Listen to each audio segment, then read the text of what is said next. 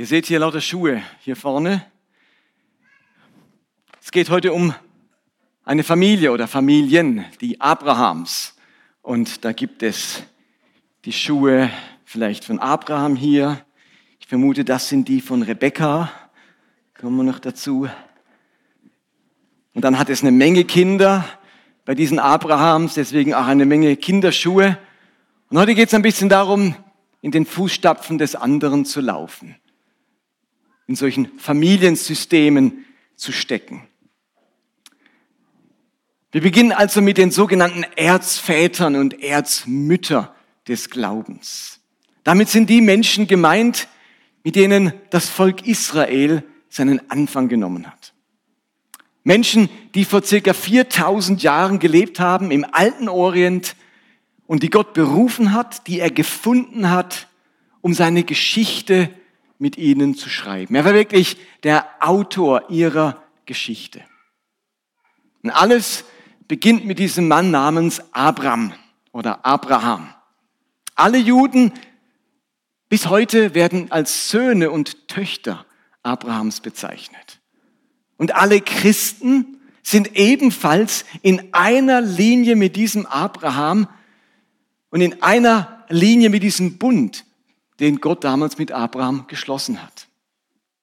Also es geht um Abraham, es geht um seine Frau Sarah, um seinen Sohn Isaak, es geht um äh, den e Jakob, den Esau, den Josef und all seine Brüder. Und das Buch Genesis, und ich mache gern so Predigt rein, wo wir einfach mal ins Alte Testament eintauchen, weil man das zum Teil nicht so gut kennt oder weil einem die Geschichten äh, vielleicht nur oberflächlich vertraut sind. Und dieses Buch Genesis eben, das erzählt die Geschichten dieser Personen mit größter Ehrlichkeit. Zum Teil richtig schonungslos. Diese Geschichten, die werden nicht erzählt, um die Personen in den Geschichten zu glorifizieren, sondern sie sind erzählt, um deren Ringen, um ihr Versagen, ihr Aufstehen, ihre Gottessuche, ihren Gehorsam, ihren Glauben, ihre Treue, aber auch ihren Zweifel und ihre Ängste darzustellen. Deswegen erhalten die Geschichten auch für uns und unseren eigenen Glauben und unseren, unser eigenes Leben ähm, höchste Relevanz. Wenn man so alle Facetten eines Lebens mitbekommt und was das bedeutet in der Geschichte mit Gott, hat das höchste Relevanz auch für uns. Also wir wollen uns von diesen Geschichten, die wir jetzt in den nächsten Wochen hören, trösten lassen, ermutigen lassen, aber auch herausfordern lassen und verändern lassen. Manches wird uns vielleicht erschrecken, schockieren oder befremden, was wir da lesen. Aber darin wird auch sichtbar, dass die Menschen, dass die Gesellschaft, die Kultur und das Gottesbild und auch die Gottesverehrung vor 4000 Jahren einfach ganz anders waren als heute. Das wird euch auffallen. Damit wir ein bisschen reinkommen in die Abrahams Geschichte und die Geschichte der Familie Abrahams, sehen wir einen kurzen Videoclip, der wunderbar gemacht ist, wo jemand malt die gesamte Geschichte der Abrahams. In dreieinhalb Minuten wird ihr hineingenommen in die ganze Geschichte und dann sehen wir uns wieder.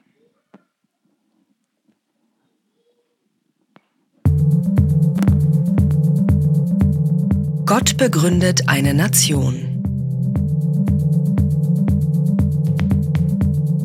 Viel später gab es einen Nachkommen Noahs, der hieß Abram. Gott trug ihm eines Tages auf, mit seiner Frau Sarai und der ganzen Familie aus seiner Heimat wegzuziehen. Gott versprach ihm, ich mache dich zum Stammvater eines großen Volkes, ich segne dich und alle Menschen werden durch dich gesegnet werden. Da brach Abram mit seiner Familie auf. Auf dem Weg sagte Gott zu ihm, Schau dich um, dieses Land will ich dir und deinen Nachkommen geben. Eines Nachts führte Gott ihn ins Freie. Sieh die Sterne. Kannst du sie zählen? So zahlreich werden deine Nachkommen.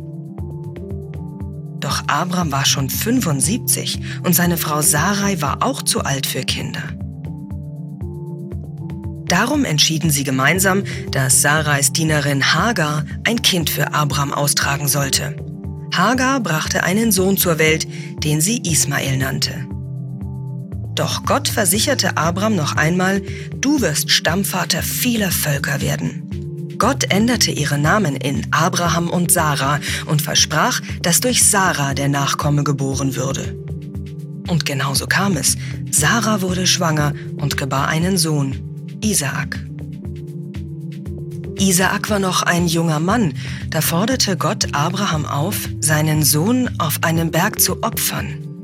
Abraham nahm seinen Isaak, legte ihn auf einen Steinaltar und hob das Messer, um ihn zu töten.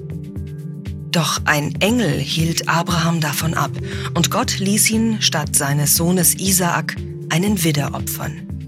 Jahre später starben Abraham und Sarah und vererbten ihren Besitz Isaak. Isaak heiratete und seine Frau Rebekka bekam Zwillinge, Jakob und Esau. Esau war der Lieblingssohn Isaaks und sollte als Erstgeborene auch den größten Teil des Erbes erhalten. Doch Jakob wollte den Segen von Isaak. Und weil er der Liebling seiner Mutter Rebekka war, half sie ihm, den blinden Isaak zu überlisten. In dem Gewand seines Bruders und bedeckt mit einem dünnen Fell, weil Esau ziemlich haarig war, täuschte er seinen alten Vater, der seinen Segen und damit den größten Teil des Erbes ihm gab, statt Esau. Davon war Esau wenig begeistert und am liebsten hätte er Jakob auf der Stelle umgebracht. So trennten sich die Brüder, zum Glück versöhnten sie sich später. Denn Gott hatte versprochen, die ganze Familie Jakobs zu segnen. Vier Frauen schenkten Jakob zwölf Söhne und auch er hatte, wie sein Vater, einen Lieblingssohn, Josef. Durch diese Bevorzugung brachte er Josef, ohne dass er es wollte, in Lebensgefahr.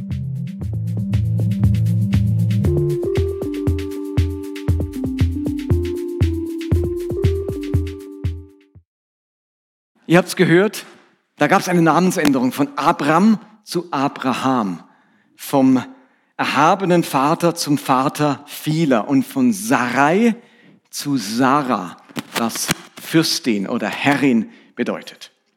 Und im Neuen Testament wird nun ständig auf die Abrahams Bezug genommen. Eben, die spielen auch für uns Christen eine große Rolle. Immer wieder findet das Neue Testament lobende Worte für diese Familie, für ihren Glauben und für ihr Gottvertrauen. Und so heißt es zum Beispiel im Hebräerbrief Kapitel 11, aufgrund des Glaubens gehorchte Abraham dem Ruf Gottes. Er verließ, er verließ seine Heimat und zog in ein anderes Land, ohne zu wissen, woher er kommen würde.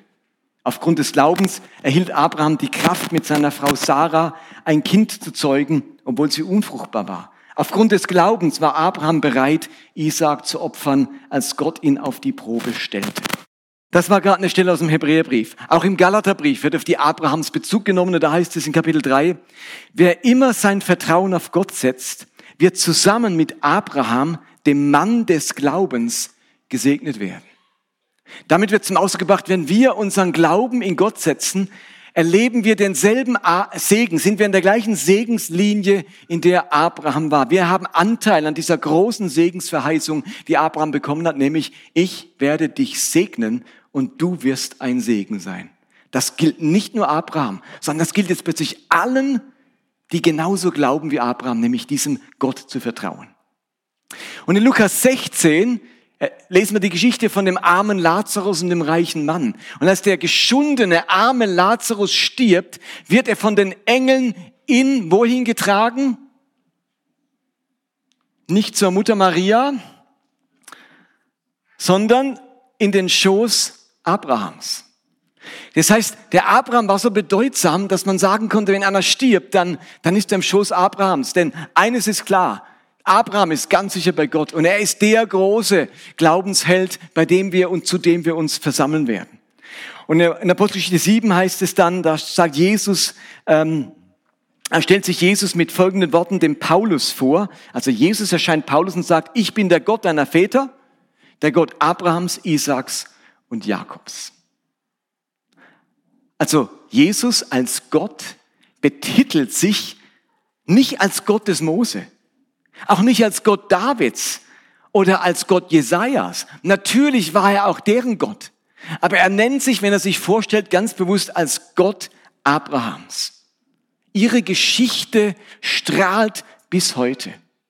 Und wir wissen, dass sich von Abraham auch die ganzen monotheistischen Religionen ableiten, wie eben das Judentum, das Christentum und der Islam. Wir haben es mit den Abrahams, mit wirklich einer sehr bedeutenden Familie zu tun.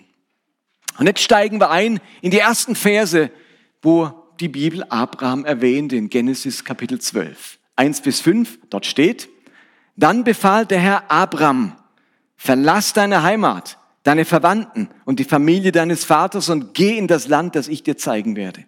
Von dir wird ein großes Volk abstammen. Ich will dich segnen und du sollst in der ganzen Welt bekannt sein. Ich will dich zum Segen für andere machen.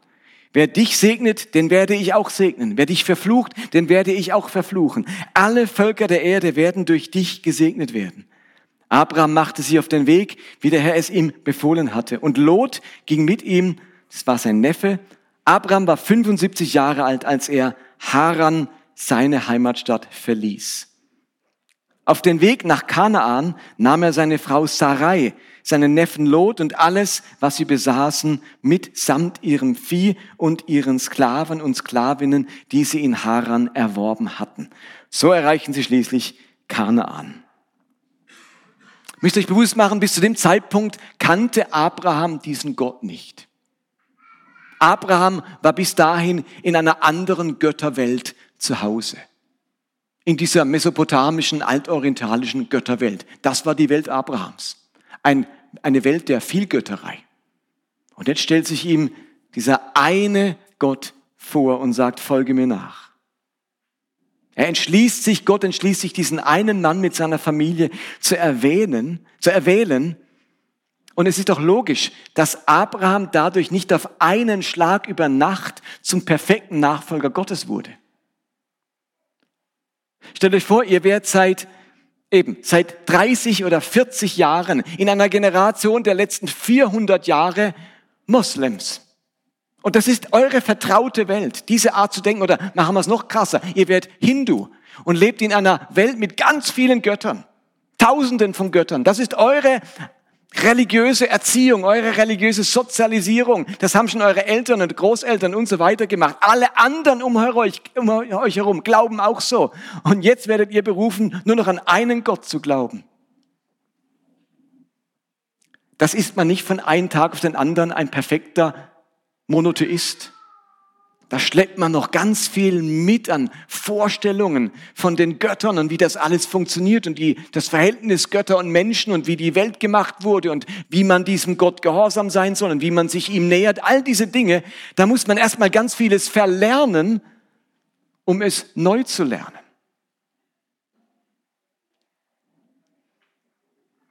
Auf dieser geistlichen Reise gab es enorm viel zu lernen und gleichzeitig eben vieles sich abzugewöhnen, was man von der alten Gottesverehrung gewohnt war. Und darum ist diese Reise von Abraham eine sehr durchmischte Reise, mit Höhen und Tiefen, mit heiligen Momenten und mit abscheulichen Momenten. Ihr habt gerade die, die ähm, Opferung von Isaac gesehen. Das ist so ein Knackpunkt, wo viele denken, oh, das ist ja brutal, ordnet Gott eine Opferung eines Kindes an. Wie kann das sein? Und es gibt eine ganze Reihe alttestamentlicher Exegeten, Ausleger, die sagen, das war eben ein Stück weit vertraute Frömmigkeit für den Abraham in seiner heidnischen Religion. Und Gott greift das auf und sagt im letzten Moment Schluss. Nein, an dieser Stelle ändert sich jetzt was. Wir opfern keine Kinder mehr. Das ist nicht Teil der Frömmigkeit und der Gottesverehrung, die es bei mir gibt. Also das erleben wir immer wieder, dass Gott so ein Stück weit sich da einen Weg mitgeht mit ihrer Frömmigkeit und dann sie im Laufen umbiegt und sagt, halt, wir machen es in Zukunft so. Du musst lernen, wie Gottes Verehrung und echte Frömmigkeit aussieht. Und weil das so eine stolpernde Reise war, wird Abraham nicht nur durch sein Gottvertrauen und durch sein Gehorsam unser Vorbild, sondern wir erleben eben auch seine Schwächen und Fehler mit und wir entdecken ihre schwierigen Familienmuster. In der Geschichte von Abraham finden sich so ein paar schädliche und schwierige Familienmuster, die wir uns heute genauer anschauen.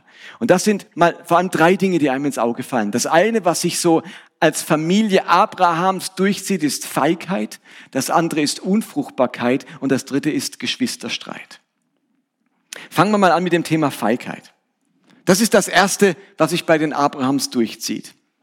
Da ist dieser Mann des Glaubens, Abraham, der gerühmt wird überall für sein Gottvertrauen und in seinem Innern wohnt eine rechte Dosis Feigheit. Es heißt in Genesis 12 ab Vers 11, als er an die ägyptische Grenze kam, er ist jetzt auf seiner Reise ins Land Kanaan, als er an die ägyptische Grenze kam, sagte er zu Sarai, ich weiß, dass du eine schöne Frau bist. Vielleicht gehören die Schuhe doch Sarai. Wenn die Ägypter dich sehen, werden sie sagen, das ist eine schöne Frau. Und sie werden mich totschlagen, um dich zu bekommen. Sag deshalb, du seist meine Schwester. Dann werden sie mich deinetwillen gut behandeln und am Leben lassen. In Ägypten traf ein, was Abraham vorausgesagt hatte. Überall fiel Sarai durch ihre Schönheit auf. Die Hofleute priesen sie dem Pharao in den höchsten Tönen und er ließ sie in seinen Palast holen. Ihr zuliebe war er freundlich zu Abraham und schenkte ihm Schafe und Ziegen, Rinder, Esel und Kamele, Sklaven und Sklavinnen. Lohnt sich doch zu heiraten. Die Situation ist die. Abraham rettet lieber seine eigene Haut und lässt seine Frau in den Harem des Pharaos gehen, als sein Leben irgendwie aufs Spiel zu setzen. Lieber wird seine Frau vom Pharao missbraucht, als dass es ihm an den Kragen geht. Das ist ziemlich wenig heldenhaft. Es ist feige. Und am Ende steckt Abraham noch das Geld und den Reichtum in seine Tasche, den ihm seine Frau als Bewohnerin des Pharaos, des Harems des Pharaos beschert hat. Zum Glück geht alles gut aus. Der Pharao bemerkt seinen Schwindel und entschließt sich, die beiden nicht zu bestrafen, sondern jagt sie davon, jagt sie aus seinem Land. Und jetzt könnte man meinen, dass Abraham seine Lektion gelernt hat. Dass das ziemlich schäbig war, was er seiner Frau angetan hat. Man könnte meinen, dass Sarai ihm ordentlich die Leviten gelesen hat. Sie heißt ja später dann Sarah. Sarah heißt Herrin, Fürstin. Also wahrscheinlich musste auch ihr Selbstbewusstsein sich erst entwickeln. Aber acht Kapitel später geschieht Folgendes. Abraham kommt nach Kanaan. Abraham zog südwärts in den Negev und lebte eine Zeit lang zwischen Kadesh und Schur, bevor er sich in der Stadt Gerar niederließ. Den Leuten dort erzählte er, dass seine Frau Sarah seine Schwester sei. Und so ließ König Abimelech von Gerar Sarah in seinen Palast holen. In der Nacht erschien Gott Abimelech im Traum und sagte zu ihm, du musst sterben, denn die Frau, die du mir genommen, die du dir genommen hast, ist verheiratet. Da Abimelech jedoch noch nicht mit Sarah geschlafen hatte, entgegnete er, Herr, willst du sogar einen Unschuldigen töten? Also Abrahams Verhalten aus Feigheit, seine Frau als seine Schwester auszugeben, das war kein Ausrutscher. Da gab es ein Muster der Feigheit im Leben von Abraham. Jetzt hätte er die nächste Gelegenheit gehabt, Mut zu beweisen oder eine andere Lösung zu finden, als seine Frau anzubieten. Und er macht es wieder falsch. Und ich will gar nicht ausschließen, dass Abraham im Laufe seines Lebens von diesen Mustern frei wurde und an Mut gewonnen hat und dieses Muster vielleicht ähm, irgendwann auch selber durchbrochen hat. Aber er hat es auf alle Fälle an seinen Sohn Isaac weitergegeben. Wir lesen nämlich in Genesis 26, wie der Vater, so der Sohn, der Apfel fällt nicht weit vom Stamm. Da heißt es, wieder einmal brach eine Hungersnot im Land aus, wie schon damals zur Zeit Abrahams. Damals zog Isaac in die Stadt Gerar, wo der Philisterkönig Abimelech lebte. Als die Männer dort seine Frau Rebekka sahen, fragten sie ihn nach ihr. Da fürchtete er sich, äh, da fürchtete er, sie könnten ihn ihretwillen umbringen, weil sie so schön war. Deshalb sagte er, sie ist meine Schwester. Wie zuvor sein Vater Abraham bedient sich Isaac der gleichen Lügen, weil in ihm die gleiche Furchtsamkeit und Feigheit wohnt wie in seinem Vater Abraham. Hier hat sich das negative Vorbild fortgesetzt von Vater zu Sohn. Das schlechte Beispiel und das schlechte Verhalten färbt ab auf den Charakter des Sohnes. Das ist die eine, das eine Familiensystem. Das andere ist Unfruchtbarkeit. Das setzt sich auch über mehrere Generationen hinweg. Es heißt in 1. Mose 11, Vers 30, Sarai aber war unfruchtbar, sie hatte kein Kind. 1. Äh, Mose 25, Isaac aber hatte den Herrn für seine Frau Rebekka gebeten, denn sie war unfruchtbar. Und 1. Mose 29, als aber der Herr sah, dass Lea verhasst war, machte, sie, machte er sie fruchtbar und Rahel unfruchtbar.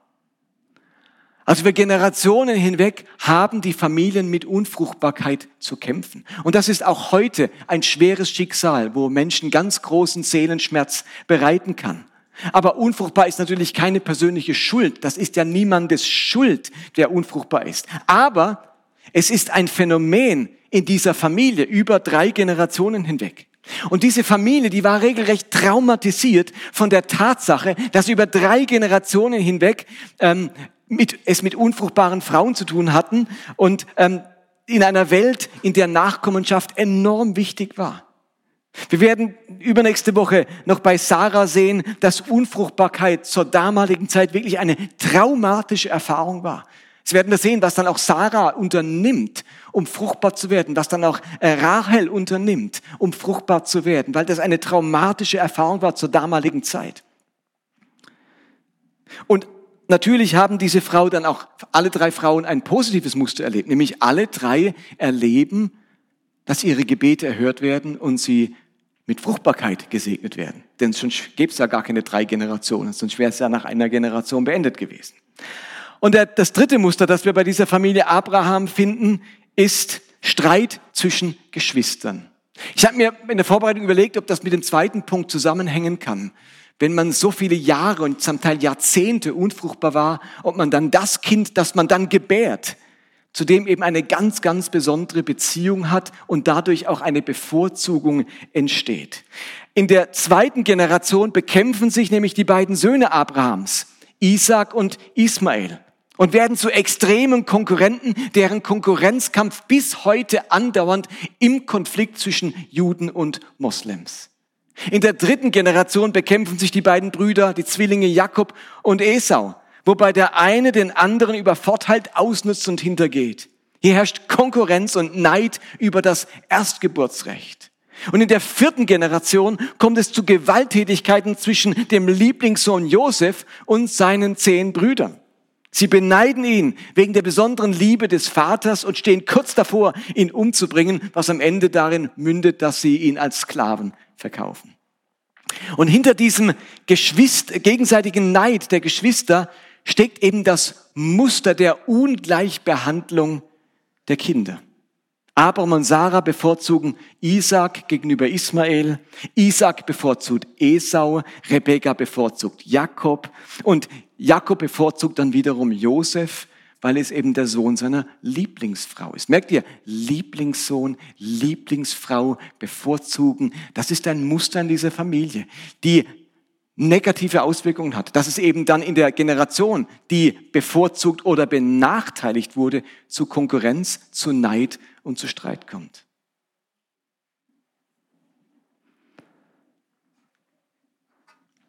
Wir merken in dieser, bei dieser Familie Abraham, lag manches im Argen.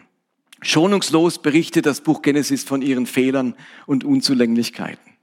Aber wenn wir die Geschichte dieser Familien lesen, von Genesis 12 bis Genesis 50, dann wird auch etwas deutlich. Gott steht zu dieser Familie. Gott ist dieser Familie treu. Gott ist nicht nur Abraham, sondern auch allen weiteren Generationen treu. Und versteht ihr, wenn eine Familie Abraham mit ihren ganzen Fehlern und ihrer ganzen Zerbrochenheit, die man in diesen Texten sieht, Platz hat am Herzen Gottes, dann hat auch deine und meine Familie dort Platz. Versteht ihr? Wenn das jetzt so eine super fromme, heilige Familie gewesen wäre, wo so menschliche Schwächen gar nicht sichtbar wären, dann würde man sagen, ja klar segnet Gott den Abraham, klar steht er zu dem Abraham, aber wir, guckt doch mal unsere Familiengeschichte an. Aber das finde ich so genial, dass die Bibelgeschichte so erzählt, dass man denkt, na ja, also da kann ich mithalten. Als Familie haben wir auch so unsere Brüche. Wir haben auch unsere Stärken, aber wir haben auch unsere ordentlichen Schwächen als Familien, auch über Generationen hinweg. Aber wenn Gott denen treu war, dann kann er auch uns treu sein. Gott hat Abraham nicht erwählt wegen dessen besonderer Heiligkeit und Fehlerlosigkeit. Er hat sie nicht erwählt, weil sie in allem so vorbildlich war. Er hat sie nicht erwählt, weil sie schon eine lange Tradition an Frömmigkeit in ihrer Familie hat. Mit Abraham fängt ja erst alles an. Sondern er hat sie erwählt aus Gnade und Treue und weil er wusste, wie viel sich im Leben dieser Menschen bewegen würde, wenn sie sich mit Gott auf diese Reise begeben. Sie machen damit allen späteren Familien Mut, ebenfalls Gott ganz nah sein zu dürfen und Erben seiner Verheißungen werden zu dürfen, auch wenn nicht alles rund läuft im Leben. Und da drängt sich die Frage auf, wie sieht's denn aus in deiner Familie und in deiner Familiengeschichte? Entdeckst du in deiner Familie ähnliche Muster? Gibt es in deiner Familie ebenfalls schwierige Familiensysteme? Vielleicht ist es in deiner Familie der Alkoholmissbrauch, der sich seit Generationen hindurchzieht. Und irgendwie wurde da ein schlechtes Beispiel gelegt für die kommenden Generationen. Vielleicht ist es ein Familiensystem von ständigem Geldmangel und ein Leben in dauernden Schulden. Oder es ist ein Familiensystem, wo über Generationen weg immer wieder Eltern sich scheiden lassen oder es zu Trennungen kommt, zum Zerbruch von Ehen. Vielleicht ist in deiner Familie Geschichte der Missbrauch von Kindern etwas, wo sich immer wieder durchzieht und wo der hässliche Missbrauch des Vaters am Ende dann doch abgefärbt hat auf den Sohn und jetzt setzt sich so etwas fort. Vielleicht ist es das Muster an Depression, das sich in deiner Familie vorfindet. Oder eben auch das Muster, wie bei unserer Geschichte, der Ungleichbehandlung und der Ungerechtigkeit innerhalb dieser Familie. Es ist gut möglich, dass wir alle in unseren Familien solche Muster vorfinden. Wir erleben das schlechte Vorbild der Vorfahren, das auf die Kinder übergeht. Wir beobachten, dass eine Familie eine lange Prägung hat oder einen durchgehenden Lebensstil entwickelt. Und die Ursachen dahinter, die sind ganz vielfältig. Vielfältig von genetisch, biologisch, psychologisch, soziologisch und geistlich können Ursachen sein, dass sich solche Systeme weitertragen in verschiedene Generationen. Aber die Geschichte, die hat auch eine gute Nachricht für uns. Die Bibel macht nämlich deutlich, dass wir nicht Gefangene dieser Muster sind. Wegen unserer Familiengeschichte oder Familiensysteme sind wir keine hoffnungslosen Fälle. Wir müssen den Mustern unserer Familie nicht ohnmächtig gegenüberstehen. Wir müssen uns nicht als Opfer unserer Vorfahren und dieses Familiensystems sehen. Es gab eine Zeit im Volk Israel, da war aber genau dieses Denken vorherrschend. Ich bin Opfer meines Familiensystems. Da komme ich nicht raus. Da kann ich nichts dagegen tun. Das war sogar tief eingeprägt in ihre Vorstellung von geistlicher, von Frömmigkeit und von Gottes Beziehung. Sie dachten, dass wenn meine Vorfahren so ein Muster gelebt haben, dann bin ich dem ausgeliefert. Und das ist sogar das System, wie Religion funktioniert dass sich das so geistlich überträgt auf den Nächsten. Und dann, das war nämlich auch so das Denken der damaligen ähm, antiken religiösen Vorstellung. Und jetzt kommt der Prophet Hesekiel und sagt, oder Gott will durch den Propheten Hesekiel sagen, ihr müsst aufhören so zu denken, ihr müsst aufhören euch als Opfer zu sehen, wo nichts dagegen tun kann, dass man in so einem Familiensystem hineingeboren wurde. Und dann sagt Hesekiel im Namen Gottes folgendes in Hesekiel 18, ein ganz wichtiges prophetisches Wort, das etwas ändert in der Menschheitsgeschichte, im Empfinden der Menschen ihrer ähm, Familie gegenüber oder ihrem Leben gegenüber. Da heißt es, das Wort des Herrn erging an mich. Er sagte, was habt ihr da für ein Sprichwort im Land Israel? Ihr sagt, die Väter essen unreife Trauben, die sind ziemlich sauer, nicht süß, unreife Trauben, und die Söhne bekommen davon stumpfe Zähne. So gewiss ich, der Herr, lebe, niemand von euch, niemand in Israel wird dieses Wort noch einmal wiederholen. Sterben muss derjenige, der die Sünde begeht. Die Kinder werden nicht für die Sünden der Eltern bestraft und die Eltern nicht für die Sünden der Kinder. Die Gerechten werden für ihre Gerechtigkeit belohnt und die Gottlosen werden für ihre Gottlosigkeit bestraft. Wenn ihr was ganz Saures esst, unreife Trauben oder so eine ganz saure Frucht, dann hat man hinterher so stumpfe Zähne. Kennt ihr alle. Das Sprichwort war, ich esse die sauren Trauben, mein Kind hat die stumpfen Zähne. Das heißt, was ich verbocke, muss mein Kind irgendwie ausbaden.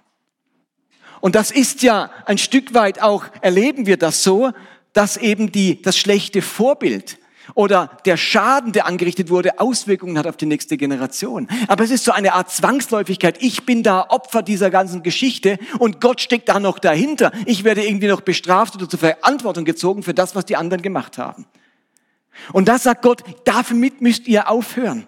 Wie kein anderer Text macht diese Bibelstelle deutlich, dass wir die Muster unserer Familie durchbrechen können. Wir müssen nicht Opfer der Sünden, der Fehlentscheidungen und der Verhaltensweisen unserer Vorfahren sein. Es gibt keine Gesetzmäßigkeit, dass die Söhne eben die stumpfen Zähne bekommen.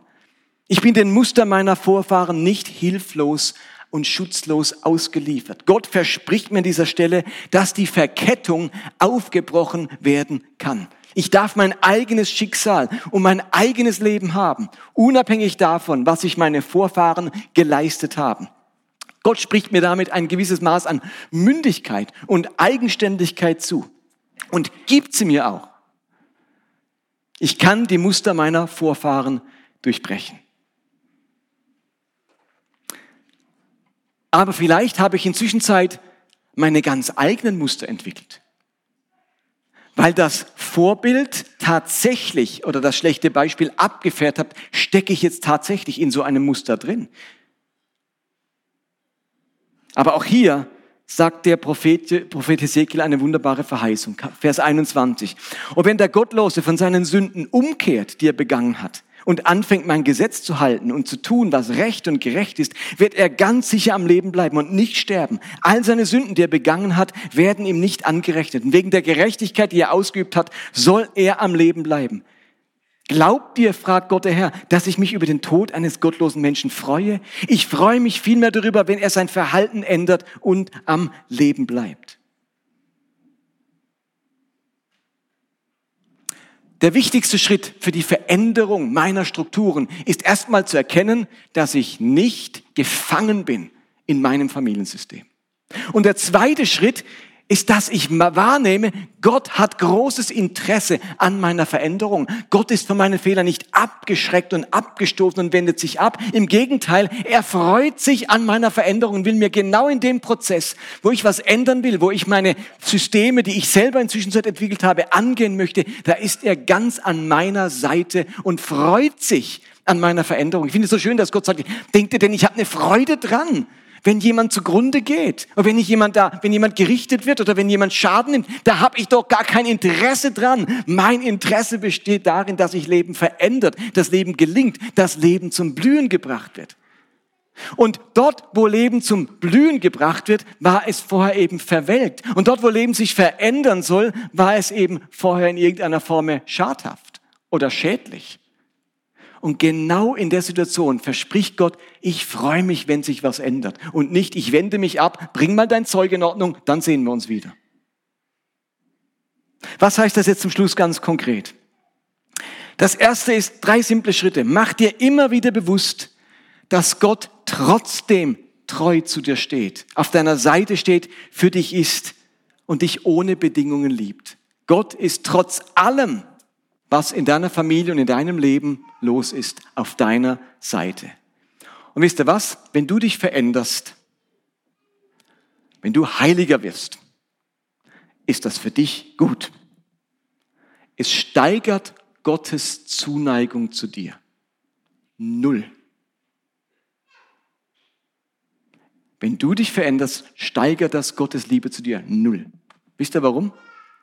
Weil Gottes Liebe für dich schon maximal ist. Deine Veränderung und deine Heiligung steigert Gottes Liebe zu dir nicht. Sie ist bedingungslos, sie gilt dir, egal in welcher Verfassung du bist. Du tust dir etwas Gutes, aber Gott tust du keinen Gefallen im Sinne von, boah, bin ich froh, dass dich verändert hast. Ich habe so Mühe gehabt, dich zu lieben. Das war so ein Hindernis für mich. Meine Liebe ist zerbrechlich, weißt du. Und äh, wenn das so eine schlimme Sünde mir entgegenstrahlt, das, das packt meine Liebe nicht. Da bin ich abgeschreckt. Nein, Gottes Liebe packt das. Seine Liebe ist immer maximal. Zweitens, du bist nicht das Opfer der Sünden und Unzulänglichkeiten der Generationen vor dir. Gott kreidet dir nichts negativ an in Bezug auf deine Familiengeschichte. Bei dir hat die Geschichte wieder ganz neu begonnen. Für Gott ist jeder ein unbeschriebenes Blatt. Und das Dritte ist, wenn man Christ ist, malt das Leben nur mit Whiteboard-Markern. Unsere Lebenstafel, unser Whiteboard, unsere Tabula rasa wird nicht mit Permanentmarker beschrieben, sondern mit Whiteboard-Markern. Wisst ihr, was der große Vorteil davon ist? Ihr kennt das alles, wenn, wenn man mit einem Permanentstift irgendwo draufschreibt und denkt, oh nein, kennen das die Lehrer, die mit Whiteboards neu konfrontiert sind und dann aus Gewohnheit den Permanentmarker nehmen und da auf das Whiteboard malen und die Schüler denken, nein, Herr Meier, da muss man den anderen Stift nehmen. Wenn man zu Christus gehört, dann kann das Leben nur noch mit Whiteboard-Marker schreiben. Soll heißen, das ist das Geheimnis der Vergebung und Versöhnung. Gott kann dieses Zeug auswischen und es hinterlässt. Man, man sieht nichts mehr auf dem Whiteboard.